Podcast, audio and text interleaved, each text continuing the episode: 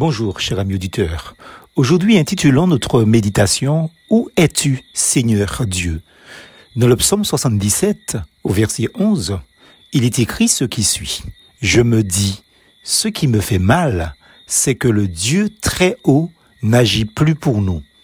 Il arrive comme un certain jour que le signal de détresse, le feu rouge, l'alarme intérieure de notre âme soit allumée d'un rouge vif tellement vif.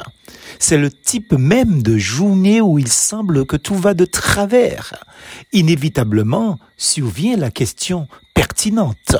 Où est Dieu dans ce que nous vivons? Ou encore, Dieu est-il aux abonnés absents? Azaph, l'auteur du psaume 77, nous enseigne le moyen de sortir de ce sentiment d'abandon il invite chacun d'entre nous à se rappeler ce que Dieu a déjà fait dans notre vie. C'est vrai, le fait de nous souvenir comment Dieu nous a déjà parlé, comment il a agi, comment il a pourvu à nos besoins jusqu'à maintenant, est la meilleure réponse à apporter à la question posée dans le titre de cette méditation du jour.